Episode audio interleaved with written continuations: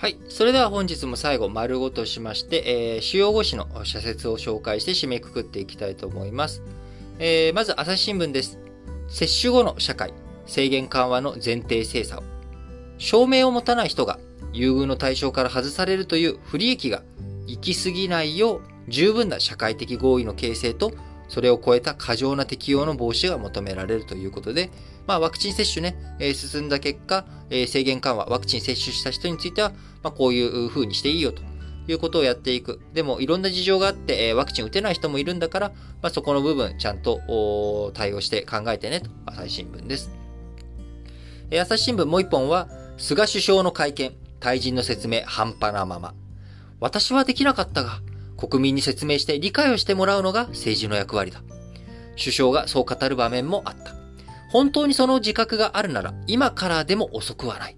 国会なり会見なりで言葉を尽くすべきだ。ということで、まあ、1時間程度でね、終わってしまった。しかも、緊急事態宣言の延長に、えー、会見に過去つけての首相の会見。えー、こちらでは全然ね、何を考えていたのかわからない。説明責任きちんと果たしてないか、果たしてないじゃないかという朝日新聞の指摘です。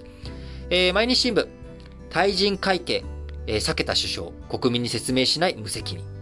コロナ禍が続き、国民の不安や不満に寄り添い、対話を重ねる政治が求められている。国民に説明しない政治を改めなければ信頼を取り戻すことはできないということで、毎日新聞も厳しく、えー、指導しているという次第ですね。えー、毎日新聞もう一本は、ワクチンへの異物混入、信頼守る情報開示が必要。ワクチンはコロナ対策の重要な柱の一つであり、政府は接種を推進する立場だ。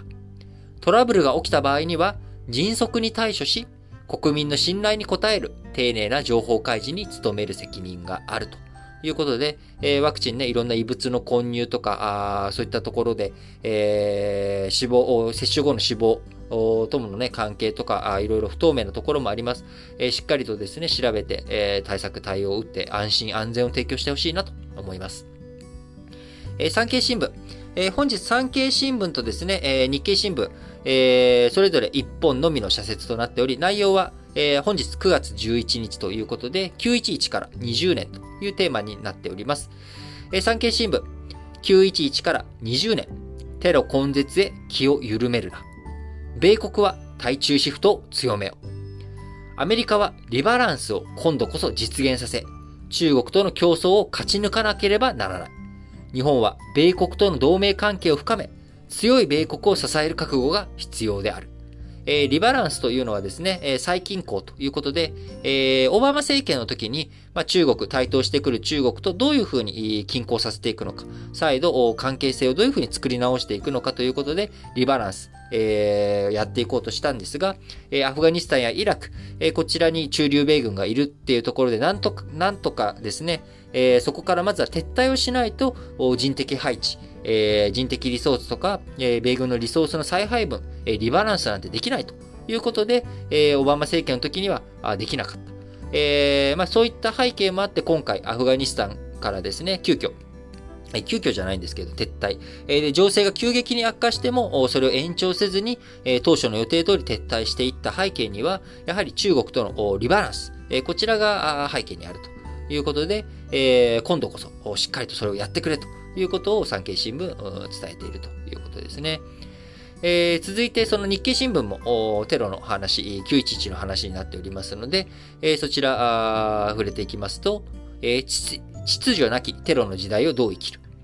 状況に応じて人的な貢献も不可欠だ。ソマリア沖の海賊対処などに自衛隊派遣しているが、さらなる国際貢献をためらうべきではない。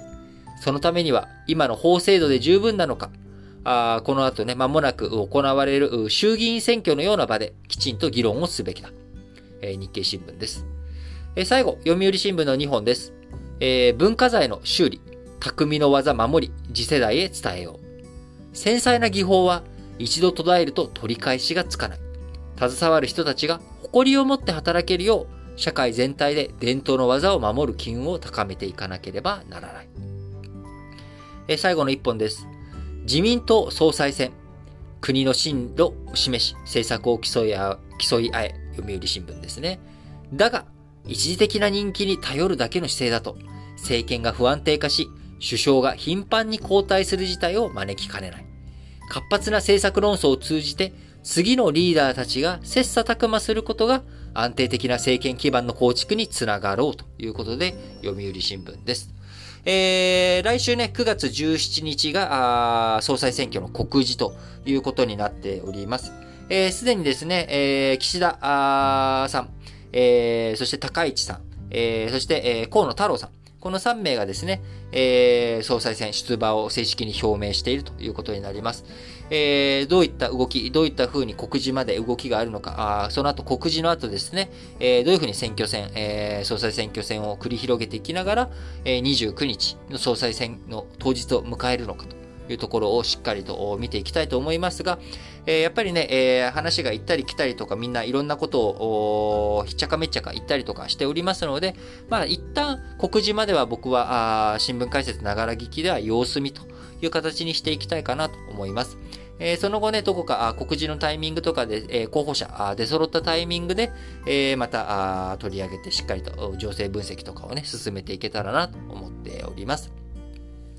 えー、本日も皆さん聞いていただきありがとうございます。えー、早いものでですね、9月も3分の1が終わってしまった。上旬が過ぎて中旬に突入ということになっております。えー、東京ではですね、えー、しばらく涼しい日が続いたのですが、昨日からまた、あちょっと9月、平年並みの陽気に戻ってきて、え、気温が少し高くなってきております。え、熱中症にね、えー、なるような気温じゃないなって思いつつも、えー、ちょっとね、室内とか急激に暑くなったりとか、あるいは、あこれまで涼しかったところから暑くなってしまって体力がね、えそれに追いつかないというようなこともあるかもしれませんので、水分補給、しっかりとしながら、あ元気に明るく土日を過ごしていただければなと思います。それでは、皆さん、今日も元気に、いってらっしゃい